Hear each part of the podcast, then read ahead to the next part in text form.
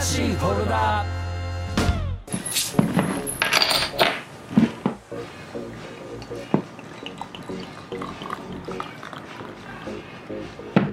はい、はといいうわけで乾杯どうもどうもどうもどうもはい新しいフォルダーでございます、今回ではい第15 5! おそらくね おそらくねおそ恐るらく恐るやってます 毎回恐る恐るやってます、えはい、えー、新しいフォルダですけども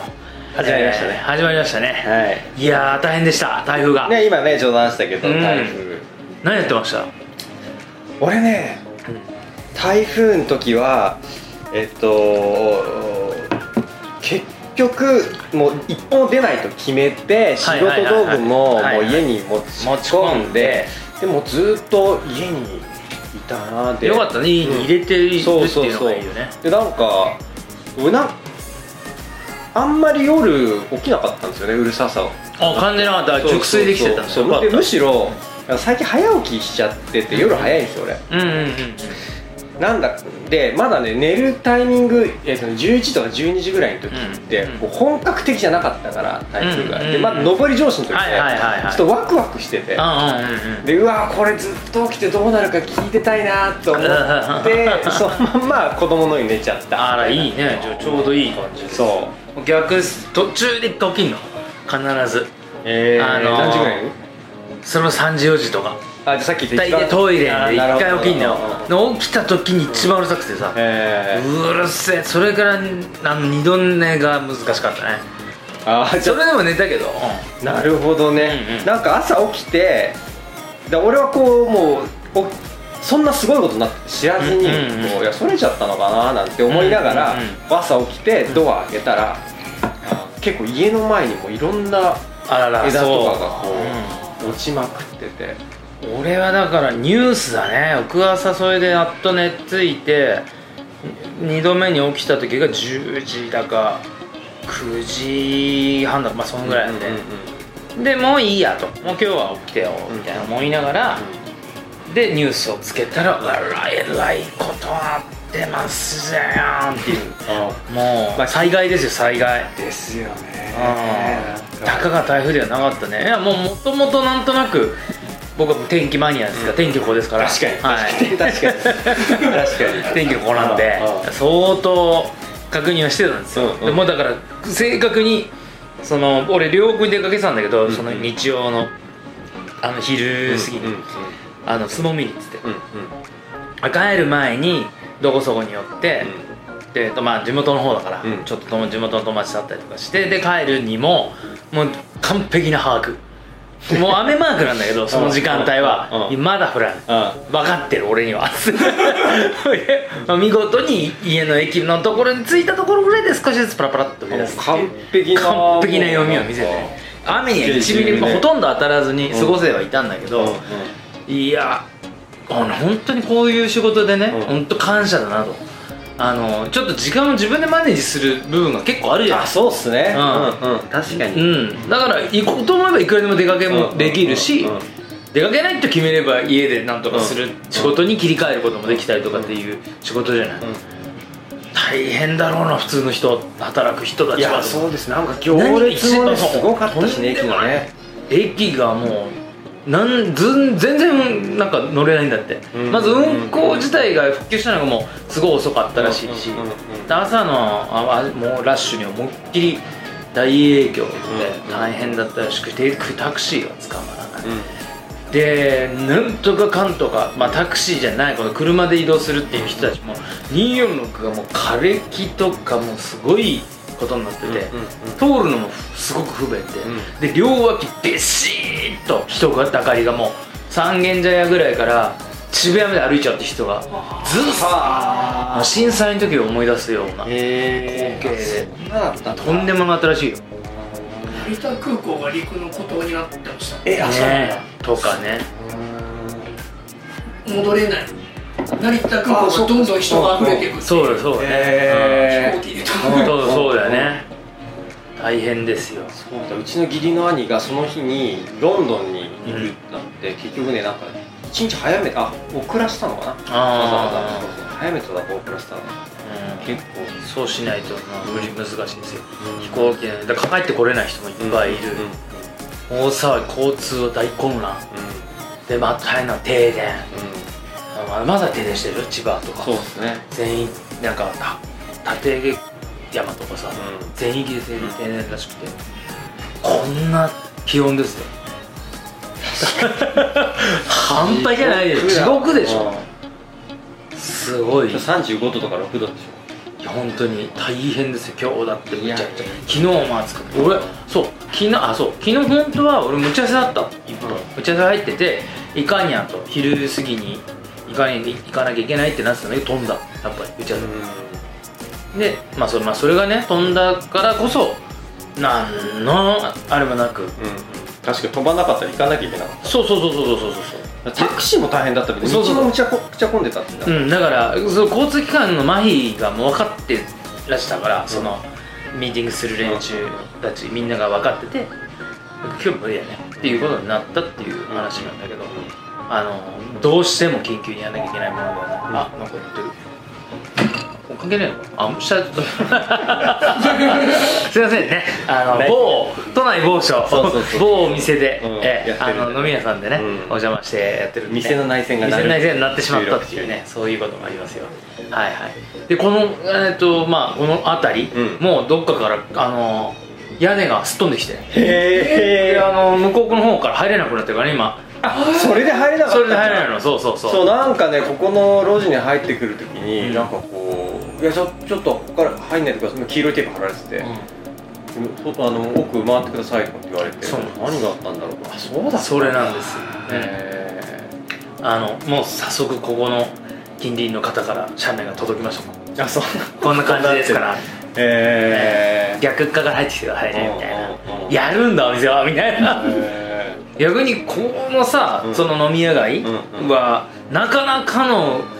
ふ古くからやってるところじゃない、よく平気だったなと思う、そうっすねなんかベリッと行きそうじゃないそうなんかバンバンこね屋根とか飛びそうじゃない、うんそんなことはなかっ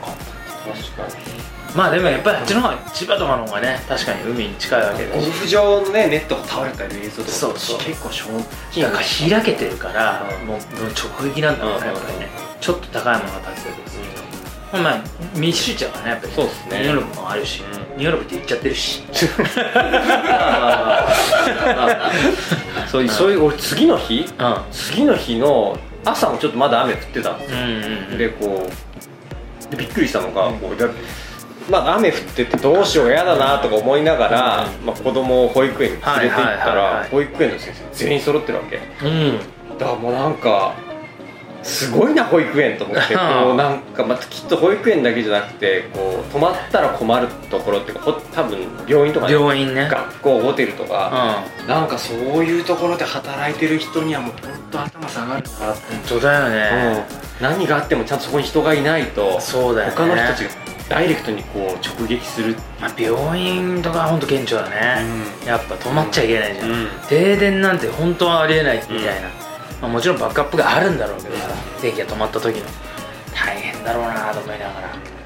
らいやーそのさなかそうだ何にもしないで何しなくて 俺一応仕事してましたよしてましうんたあいや僕もまあ仕事はもちろん して家でできるからそう涼しいところでさそうねね近所のさスーパーにさうんえっ、ー、と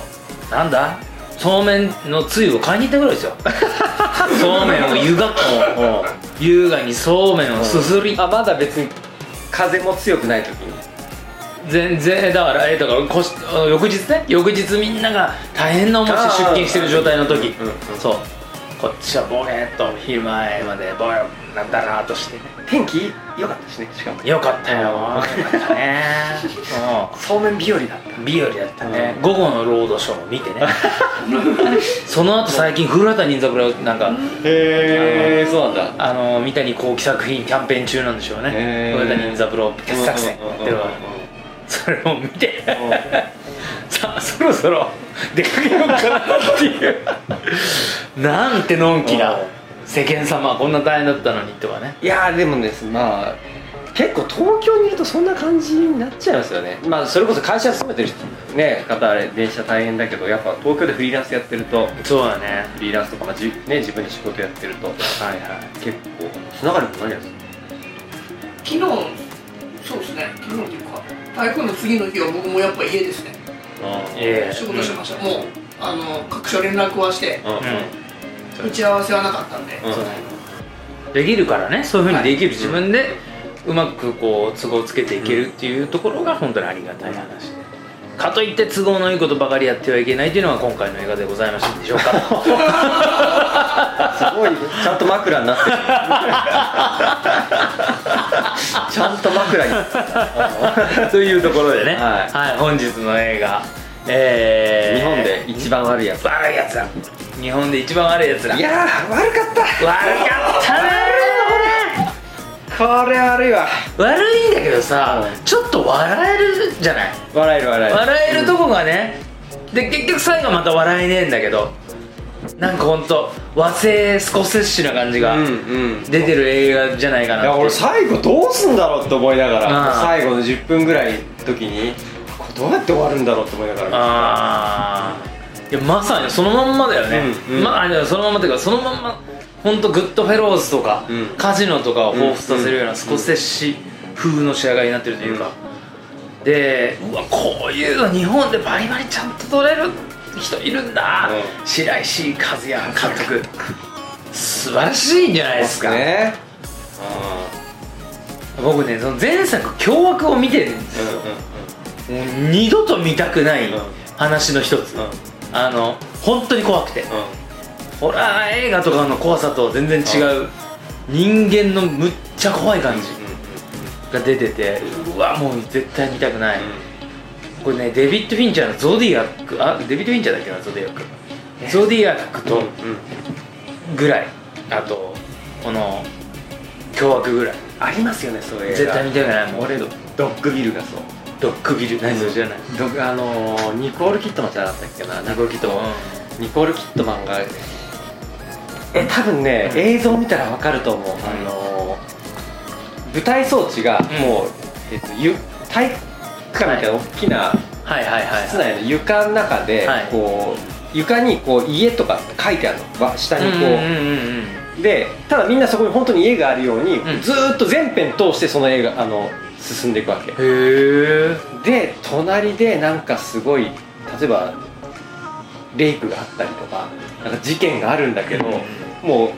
うま見えなわけよ、で隣には人しか普通に生活してたりしてて、とか壁があるっていう設定だからそうねそうそうそうでもそうなんかこう人間のなんか嫌なところをすごい丸裸にしてるような映画でうあーわこれみんなきついあれじゃないかな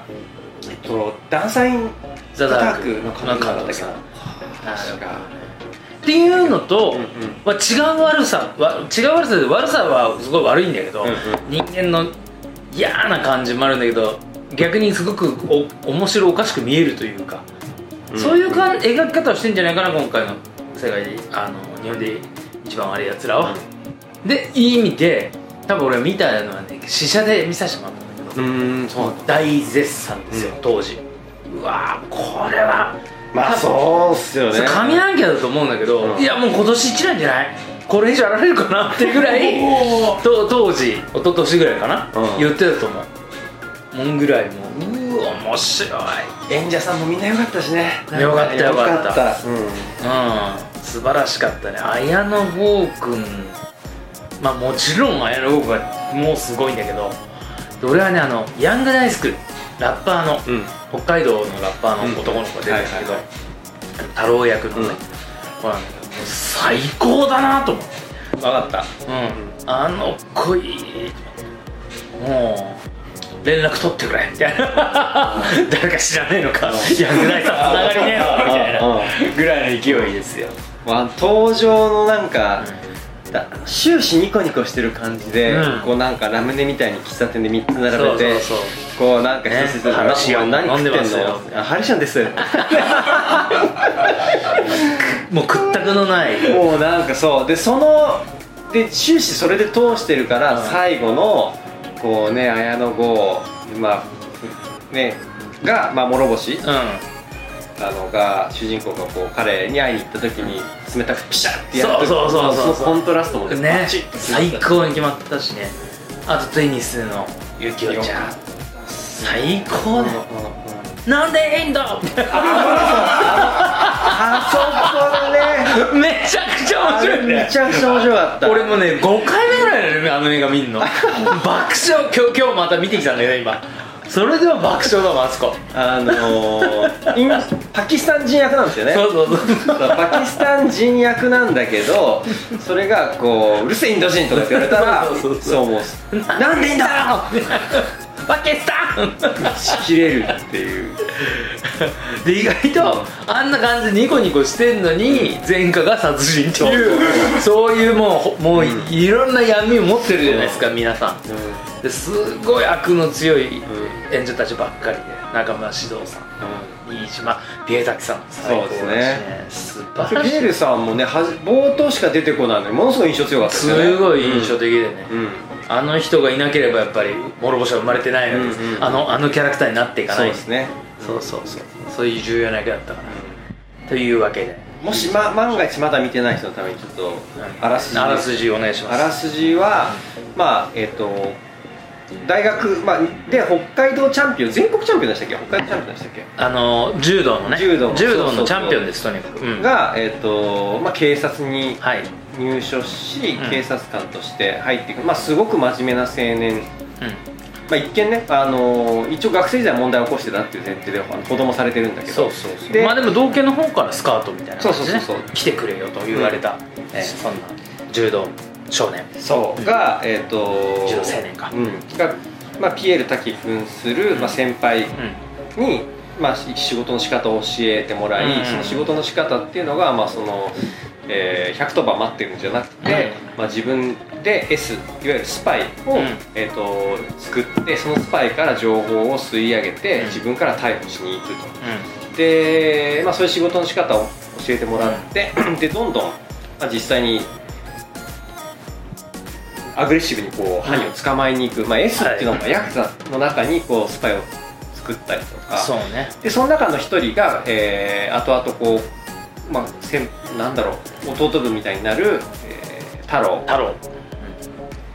とあとはさっき言ったパキスタン人そうそうパキスタン人なんか忘れちゃったなそう、まあ、彼と,、うんえーとまあ、デニスのデニスえー幸男幸男扮するうんパキスタン人あとははい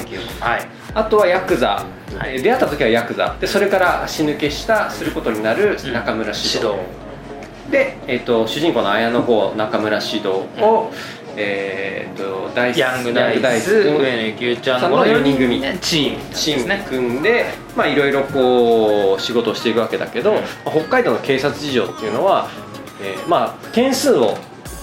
ノルマ課せられてて、えーとうんそのねあげたものにその犯罪によってそう点そう数そうがそうそうついていくと覚醒剤だと10点10点でそれはなんえかーグラム数にもなんか細かく記記載されてたけどプラス 5g だと5点さらに5点みたいなで、まあ、今月は30点稼げみたいなノルマが課せられていて、うんでそれをどうやって稼ぐかっていうと、もう拳銃が出てこなかったらうんヤクザから拳銃を買うっ ていう。うんそのぐらいのことになるそう拳銃の点数がすごい高いんだよね20点かなんかでそうそうそ拳うそう銃を一丁摘発するだけでっていう、だから拳銃を摘発することがとにかくノルマ達成のために必要だってなっていくわけねそう主人公はね、うん綾野剛君年にもともと20件ぐらいでしたっけそうそうそうそうそう20兆しか、そううん、同系の去年のうん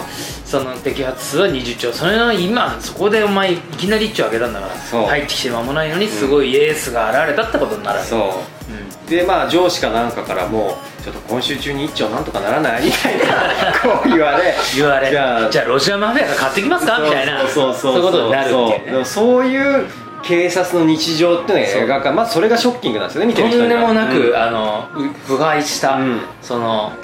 システムになっちゃってるそううんで初めこうなんだピカピカのうんその警察官青年だったうん綾野剛がどんどん年を得るごとにヤクザに近づいそうてそういそうきもうなんならもう数年後にはこうヤクザと同じ格好をしてうん街を歩けばヤクザが道を避け譲るぐらてい、で「諸星さん」って言われてこうこう街のねヒーローになっていくわけですねそそうのいわゆる歓楽街の、うんやっぱりとんでもない顔役になっていくそうただ拳銃をこう用意すると、まあ、社署内での地位も上がっていくんだけど、うんお金もかかるとうでこうどんどんこうじゃあ今度そのお金初めは借金してやってたんだけど、まあ金もなくなってきたからって今度覚醒剤を売り始めるってん、いう、どどんんどどんんもうもうわわけがわからない元も子もないこの泥沼っていう泥沼本当のヤクザになっていくっていうねそう話ですよねヤクザというか反社会勢力になっていくといううん警察の人間がっていうねとんでもない話ですよ 拳銃とシャブどっちが大事なんですか 俺これ今日の俺あのあの名言 そうそうあ シャカとシャブどっちが大事なんですかって確かに、うん何それって思うむちゃくちゃだよねもそううそうそうでもまあなんかねチャカが上げられるんだったら、 シャブは見逃してもいいかみたいな、うんこう署内の流れとかもあったりしてめちゃくちゃだもんねまあそう、うんだけどちょっとずつやっぱこう足を取られていってどんどん、うんこうまずいことが明るみに出ていっ出てていき深みにはまっていくというねそうで最終的にはもう追い詰められて、うんでまあこれで実はこれまでのストーリー全部実話を元にされてるんですさようねです、あのー原作あのまあ諸星うん、うんのあの立場のあのはい原作はあの、はいそういう本を書かれた事前ですからあれはそれの人が仮面出演してたの知って ちょっと待って。それ言ったらわかる。るわかんないと思うわかんないけどいやいきなりノーヒントでどこだかわかるとわかんないいや顔はね写真で見たの。本当、うんお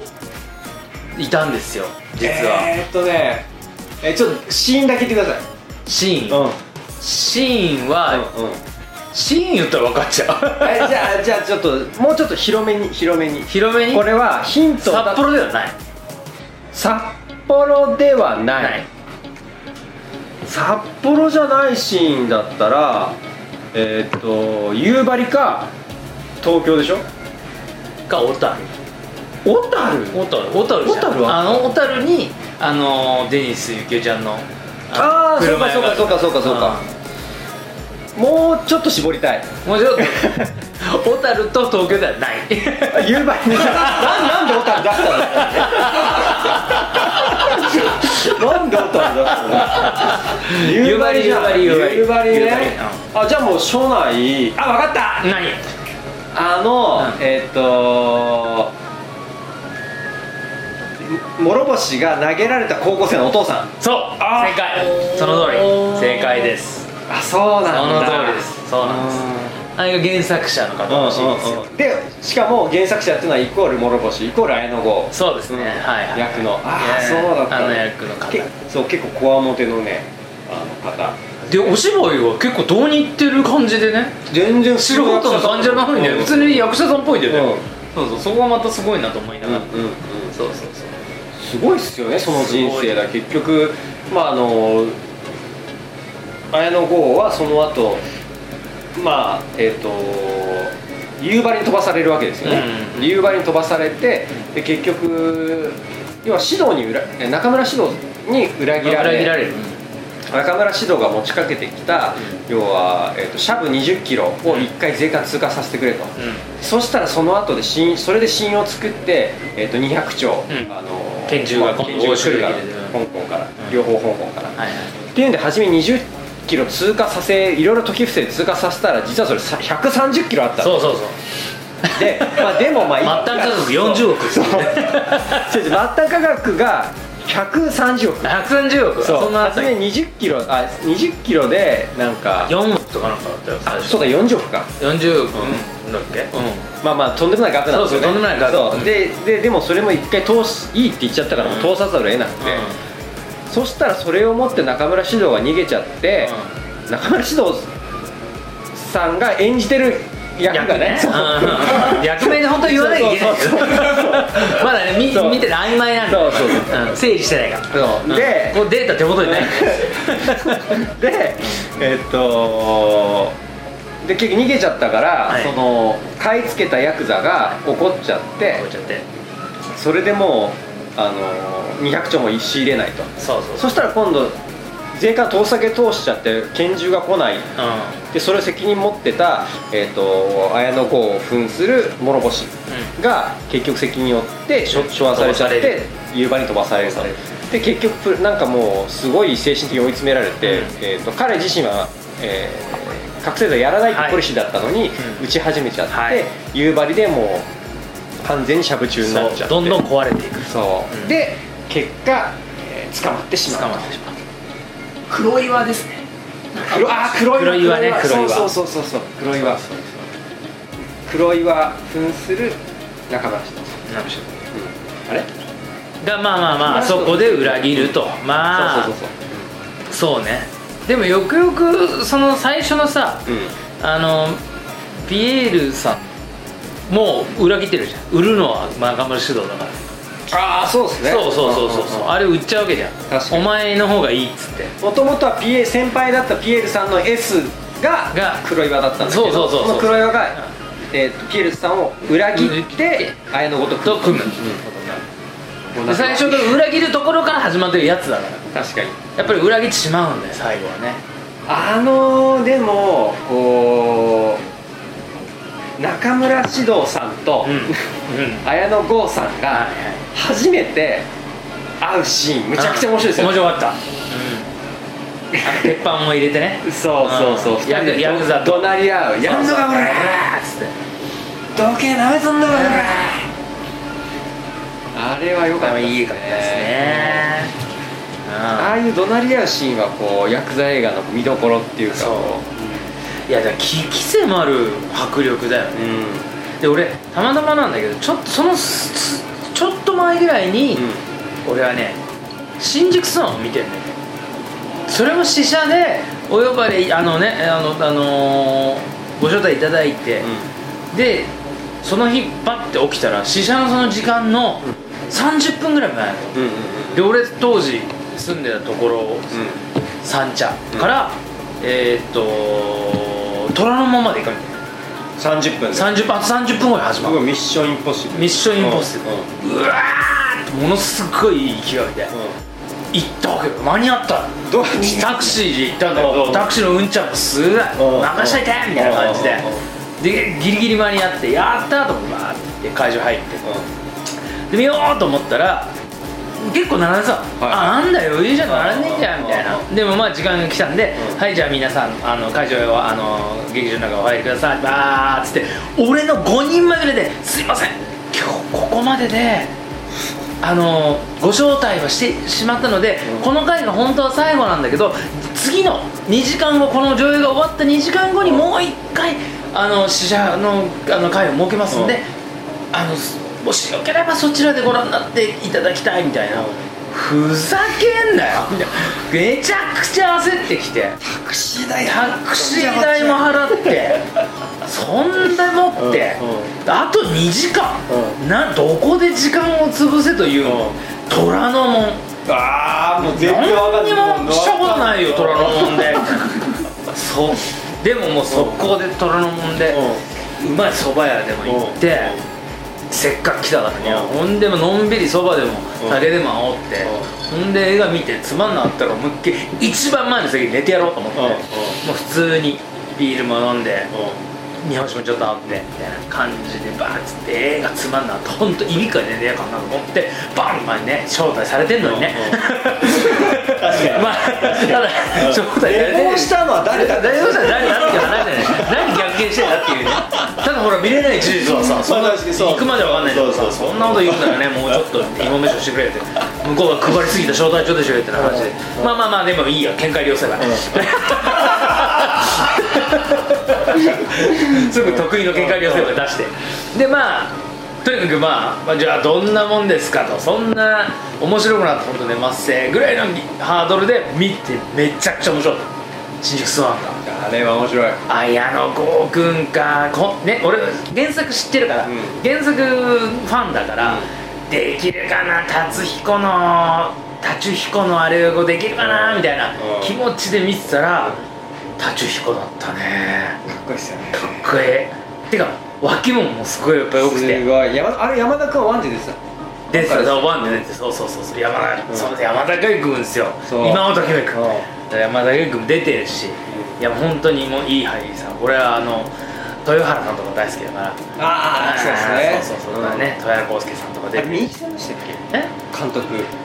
監督はねそのシーンさんあそうさんそうそうそうそうそうそうで意外だと思ったのよ、うんそんな漫画ですごい人気ある漫画原作の、をそのシオンが取るなんていう思いもよらなかったっていうところがああったのと、でもそのシオンとああのこうなんかやばそうな気もするなと思ってたらやっぱすごかったな、うんいいなと思ったけど、で今回日曜あるんで楽しみに見たらぶっ飛びましたよいや結構決定的だったな、あやの郷君へのリコメンドが完全にドカーンっていう上がったっていうねもうやっぱこう半生描いてるから、こうまあ、年の取り方もそうだうし、んこうメンタルの変わり方っていううんか、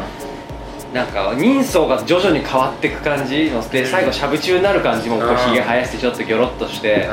とかなんかこうでそれをちゃんと演じ分けてるんっていじうゃかねえんだよね猫背になってくんだもんね、あのしゃぶ中になってうどんんどんどんどんもうみすぼらしい感じ出てんじゃん夕張で、すげえおじいちゃんになったかなみたいなうん、本当ですよねひげもねちょっと白髪っぽくなってて、でなんかこうなんだ卑屈な感じっていうかそうそうそうね、あの最終的にはこう刑務所の中入って弁護士との接見があって、でそれでもいつかこうまた警察に取り立ててもらおうと思って、うんうんうんこう警察のこと悪く言わない言わないあの卑屈な感じとかも。いそれまでの、ね、お芝居見てると、うん全然こうオラオラやってた人がうんここまでなるのかみたいな、うんショックもちゃんと見る人に与えてるし、すごいですよねすごい、うん、とんでもないあの一番最初にあのシャブ打つところうんとかのあのいいいいってる顔だよね あー目がねやべえっていう目がすよごかっただれだら垂らしてとんでもないねっていうね凄みのあるお芝居の凄みも感じそうるでその熱量をちゃんと受けて立ってた、うんこうデニスのねそうねゆきおちゃんとか、あと大志さんダイスラブダイスうんちゃんとそこで成立してたのがねすごいいですよねやなんかすごいチームみたいうんうんあそうだからね俺あれの前なのかなあったのあれもあのーあれをやってるんだよねえっ、と東京トライブやってるヤングダイスあうん主演なるのほどうんそうそう東京猿の、うんうんあのなんだっけ武蔵野猿か、うんうんのリーダー役、あリーダーじゃないのかまああのチームまあいわゆる主人公ですよ、やっててあの鈴木亮介君とあのに二あの二大主演であの東京トライブそのそのその主演か、そうそうそうそれをやってたっていうのもあって経緯もあっあてそうかそっちの方が先でかそうそうそうで俺はなんかでね電話インタビューをしたのよそのその日は本当は、彼はキャンペーンも含めてこう東京に来るはずで、あのーラそのラジオステーションに来てくれる予定だったけど無理ででも電話だけでも、あの出ていただけますかさ全然お願いしますとうん言って電話であの話してたけどはいはいはいでその時に、うんあの連絡先を交換して、でえあの東京来たら、うんぜひちょっといっぱい来ようみー、うんたいうんな。 もし本当に連絡くれて、ではあの嬉しいです来ねた時にそうそうそうでまあこの辺で飲んだんですよ、うんえすっげえいいやつー、えー超ナイスガイうんヤングダイス君僕今一押しですからだかうんあれはらそんな彼のあのい一番いいかっこいいとこ見れるところの映画の一つなんじゃないかなっていうね、やつですけども最後、ん太郎太郎大輔君、うん太郎がなんか離婚してたのがすげえ切なくて切ないよねなんかこうしかももう自首するって決めたと、うね決めた後でこうきっと娘にこそうそうね、プレゼントをプレゼントねだししかもちっちゃいキーホルダーちっちゃねいなんかも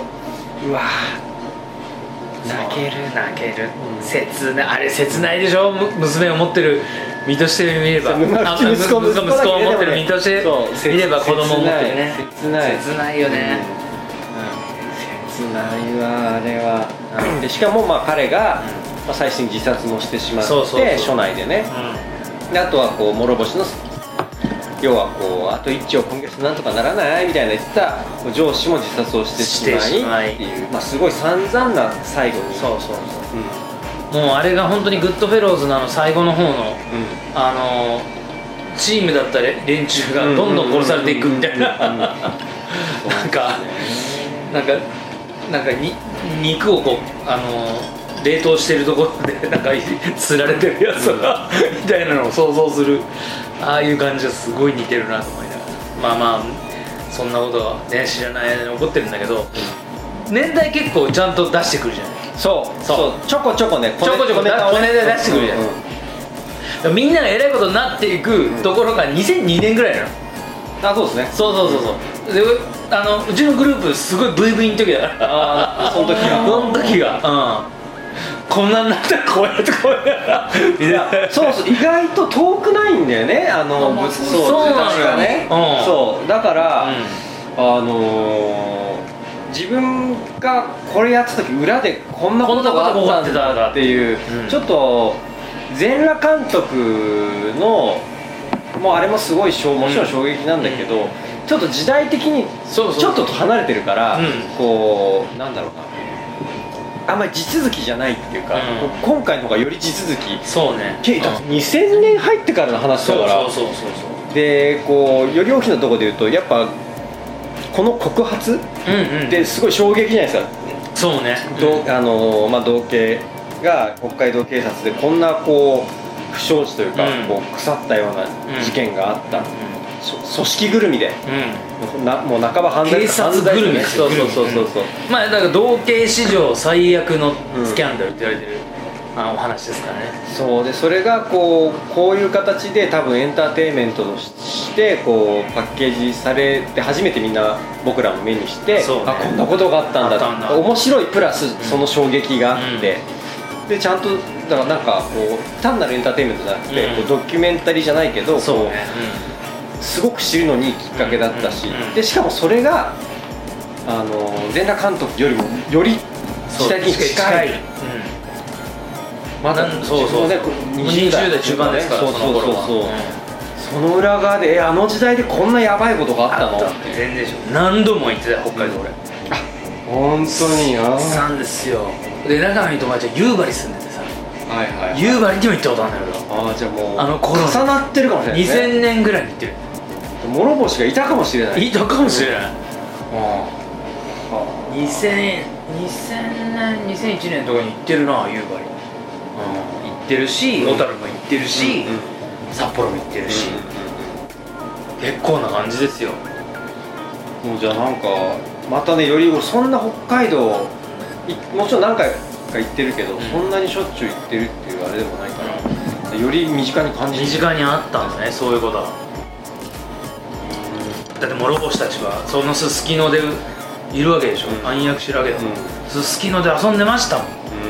遊んでましたって言い方おかしいかなうんいやすすきのになじゃあねそう仕事で行って夜終わったらすすきの飲んでましたあ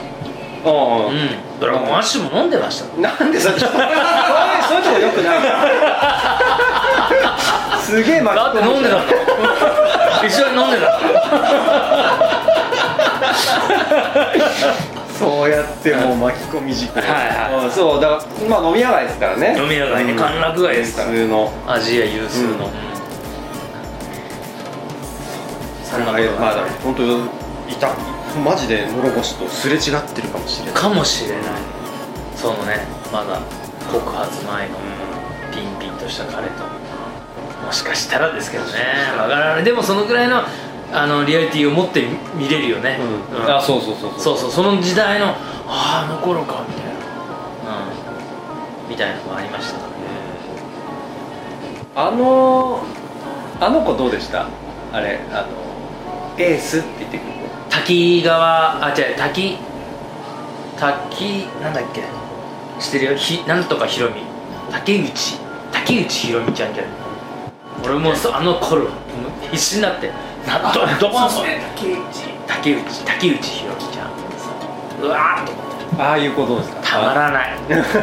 あんなのたまんねえだろだってであの女優さんがまあそれもそうなんだけど、うんいやいやこういやいやそのあのあのシチュエーションでしょそうそうそうそうたまんねえじゃんそんなの当になんかポスターになるような女の子なんだよ確かにポスターになってたわうんなってたななっっててた、たちなみに僕は今日言おうと思ってたのは、うんそれですどれエースあれなそうあのエースっていう浮かれるでしょ、うんエース でエーあスいやーそうだよなあエースって言われると浮かれんだよいや俺別にエースじゃねえしこのカカナダ作られたばっかじゃんうんでそうそうそでもあなたがエースにうななるるのよ私には分かるみたいなこと言われたら確かにもうズキューンってきちゃう、しかもすすごい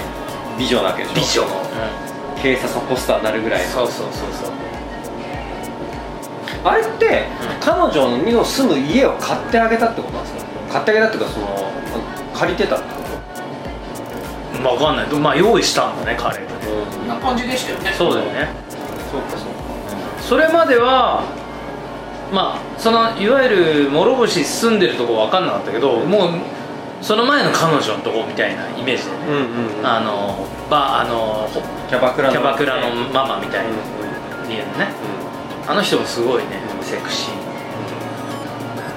あーもう最近弱いなタトゥーに弱いな俺はな んでなんかあなんかあったっけ最近いやいやちょっと最近その見事じゃないあの背中のねポリモンが、うんなかなかのセクシーさを感じてしまうぐっとねないでしょあんなバッチリバッチリ入ってる人となんご一緒すしたことはないでしょなんかまあ戦闘ぐらいですよね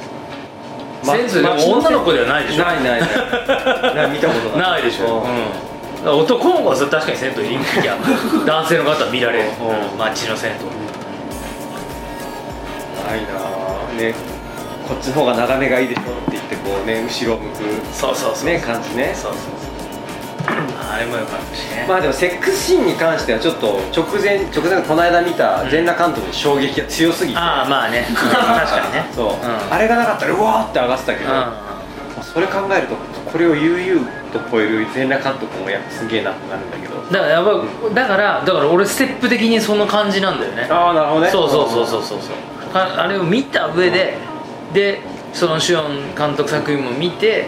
えっ、とそその流れの中でこの全裸監督に行ったからより衝撃的でではあったっていうのはね、うん、そうそうだどんどんハードル高くなってるわけじゃんうんいやしばらくはこれだって全裸監督なんてもうそれがテーマだからそうそうそうでそこで勝負するわけだからうんもうあのねなんか4話か3話かの駅弁のあのシーンを超えるのはなかなかないですよねうんないですねまあ体当たりが過ぎますよ皆さんそうあの演者の人たちも本当すごいねみんな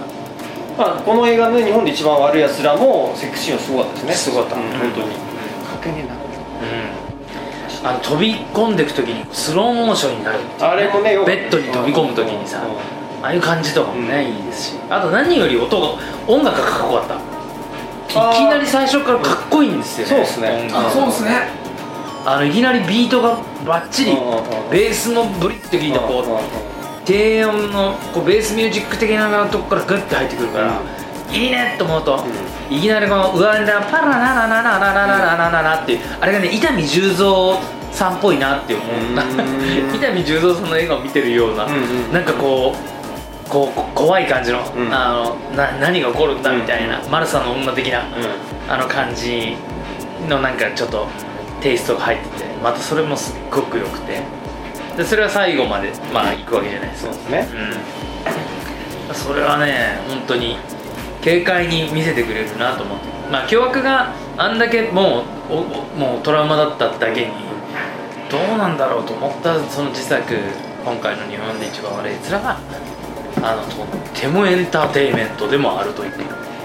ところが非常に大人のエンターテインメントというか、漁師さんのうこの一本のうんじゃあ一番のこうパンチラインはうんパワーワードはん、エースですはまあでもそれは分かりますいあんな耳元でねはい言われて耳元で後ろからねうんエ ースって言われたらすっごい細かい話なんだけどさ、あのしゃぶ中のおばあちゃんいたじゃんうんあの S だったおばあちゃん、うんあのおばあちゃんさサマーウォーズのうんあの本家のおばあちゃんでしょえ多分そう声うん本当にうんあそうなんですかと思うへえ声でねへあれと思った俺調べた気がするえあそうなんですそう多分そうへなんかサマーウォーズの本家のおばあちゃんがしゃぶ中っていうのがすごいや ばいでしょーあんだけ関係各所にねそうそうそうそうそう、ねえへこたれんじゃないよって言ってたあの人がいやだからそのはさその幅もすごいと思ったんだようんでも声でこっちは来ちゃうからさうんうんあれ本家のおばあちゃんじゃないこれあへえんたがしっかりしないでどうすんのさっていうねしゃぶ中なのに金魚は乗ってないな、うん乗ってないかすいませんそう俺はねださっき言っはいたはいはいだからあのシャカとシャブどっちが大事なんですかああもうすごい名名言ですよそれを警察官がね言うっていうでもまあ危険度で言ったらさ絶対どっちも危険なんだけど殺傷能力は明らかに現状の方が高いわけじゃんそうそう必ず死んじゃうんだから撃たれたらうんうんでじじっくりじゃんシャブは ダメだけどそうじっくりで死ぬのはだからね比べらんないなだってその比べようがないけどそうん薬物とで実際どうなんだその火器重火器釈迦200丁とシャブ20キロだっけ初めそうどっちが危険かなもうね全然わか分んかないらないなうん拳銃200丁がどれぐらいすごいことなのかってか、どうなんだろうなでもそれがヤクザの資金源となるってな考えるとちょっとまた別なのかもしれないけど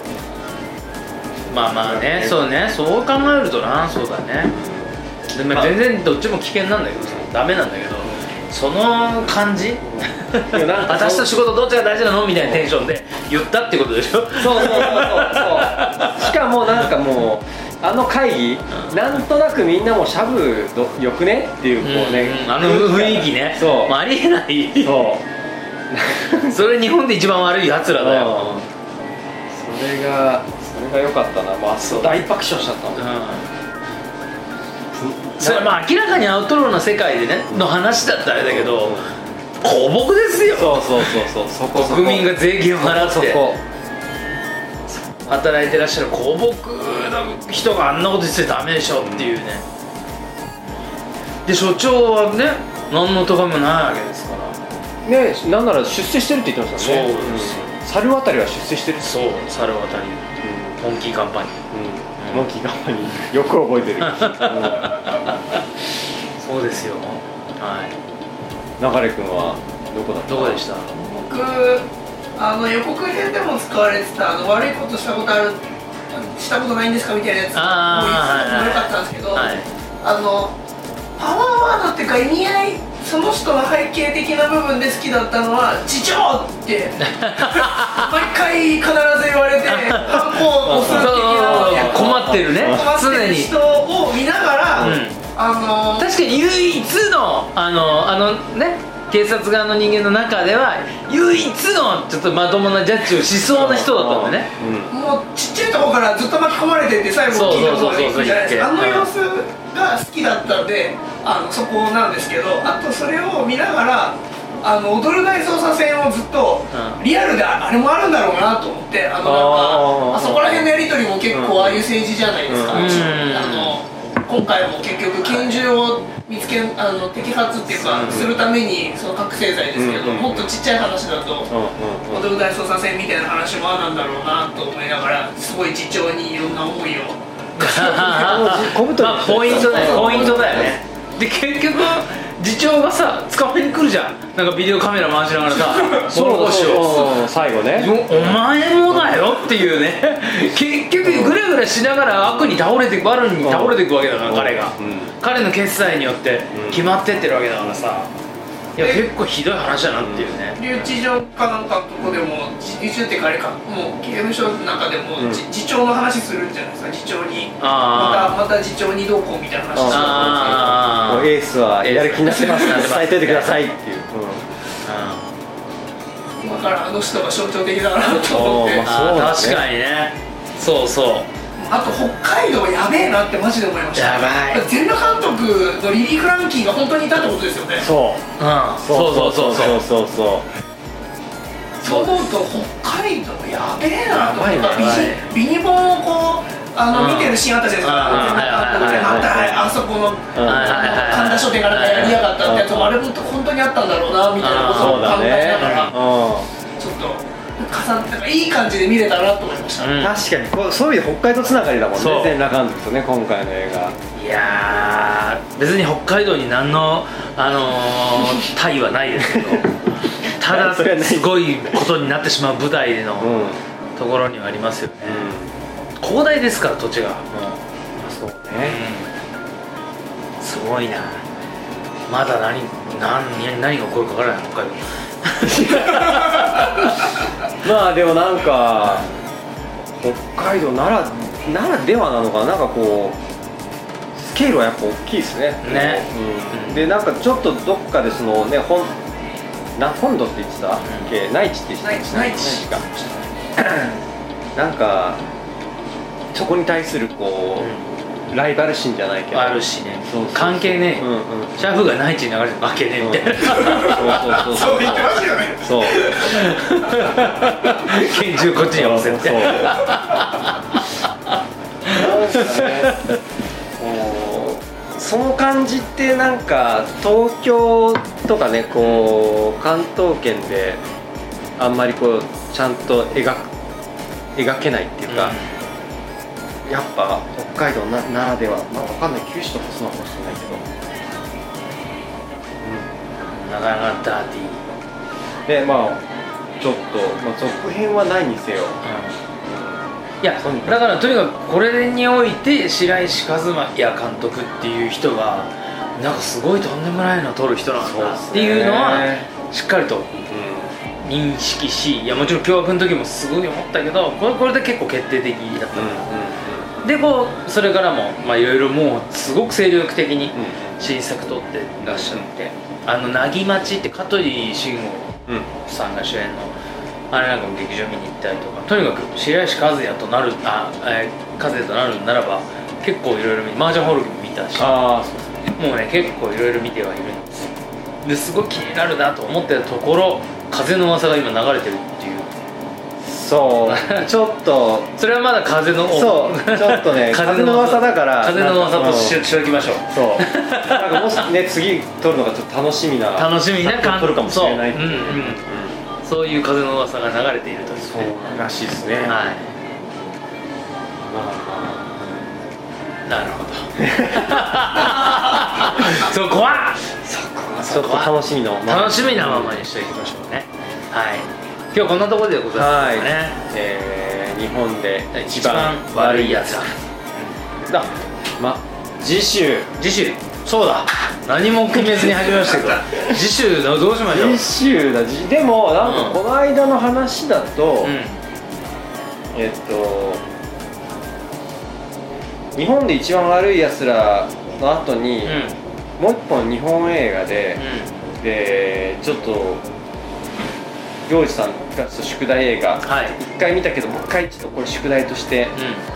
うんあれしたいっていううなんだっけなぐるりのこと違ったんうんうんうん確かにそうそうそうあの監督も大好きですグルーのことそうですねあの邦画で言うならばな邦画もいいんですけど、まあ、今回日本で一番あれは邦画だったから、うんまたちょっと違うところもありかなとも思ったりはするうんうんあのーそう俺ねその夫婦のことをテーマにっていうのはちょっと面白いなと思って夫婦って難しいじゃないですか、だからぐるりのこととあと洋画だったら俺は「ストーリー・オブ・ラブ」というブルース・ウィルスとミシェル・ファイバー主演のあのどっちかだと思ってたんですようんでまあぐるりのことの方が確かに見やすいのかなどっちなんだろうラブストーリー・オブ・ラブも僕は確認ですでも、うん、どっちなのなんとも言えないっていうところでそうそうだからそういうのか今日みたいなダーティーなテーマのちょっと全裸監督とつながるような感じのテーマのものかっていうので悩んでそういうふうになんか選択肢を出した気がするどうしましょういやでもももちろんザッキーみたいですよいやあのね日本で一番悪いやつらはあのちょっとこれがこうどうすかって言っちゃったもんだから、うんうんそうまああの漁師さんと日本でも日本で一番悪いやつらもあれなんだこれはまだ見てなかったけど、うん漁師さん一回見てって、うんで5回目ぐらい5回目 ぐらいそうそうそうだから俺の宿題がとしてあれだったかあらー漁師さんの宿題がですよあなるほど俺が見たいとか、本当にみみ見とかなきゃいけないとそうそ思うってそうるそうそうもう見とかなきゃ積まれてるやあじゃあじゃあタランティーノ行こうかなタランティーノ見とかなきゃと思ってるんですよで俺見てないねジャンゴとえんなんか全部見てないんだけど「ヘイトフルエイトはえっとねその地方のあのー仕事で行った時のホテルでなんとなく見たみたいな感じのあざっくりしてる感つじだったらジャンゴ行きたいあじゃあジャンゴにしよううんジャンゴしようそう意外とタランティーノが好きだとか言っときながらねやっぱね全然見れてないんですよジャンゴもヘイトウレイトも見てでジャンゴ見てジャンゴでしょででその後でちょっとやっぱ続いて、うあのヘイトプレイトもっていうんだったらその後ヘイトプレイトもいいですよ、んなるほどんオッケーオッケまあ、ーとりあえずジャンゴかなジャンゴかなうん見ときたい映画なんですよ最近気になってるストレンジャーシングスまでいけないちょっとさすがに シーズン3まで来週まで見るっていういやいや一いや番だからシーズンごとでいいんですよシーズンあシーズン1ごとごとワンシーズン2シーズン3俺もうストレンジャーシングスは結構うん積まれてるからもう長い間ああそうだからもういつか行きたいと思行ってきたいと俺も思ってるんだよ、そううんうん俺も、ま、もちろん思ってる俺じもゃ思ああってるの遠からず行きますよえちょっとそろそろだよねこのちょっとこの夏の終わりをね この2019サマーロスをこう埋めるためのはいこうストレンジャー行きましょうちっとずつ行っとかないとはいこうわかりましたうんストレンジャーシングスはい行きましょう行きましょう遠からずはいで次とりあえずジャンゴで次はジャンゴじゃんクエンティン・タランティーノジャンゴでそう、えーご機嫌を伺おうと思いますんではーい皆さんまたお時間があれば、えーチェックしてみてください今日はこの辺でありがとうございました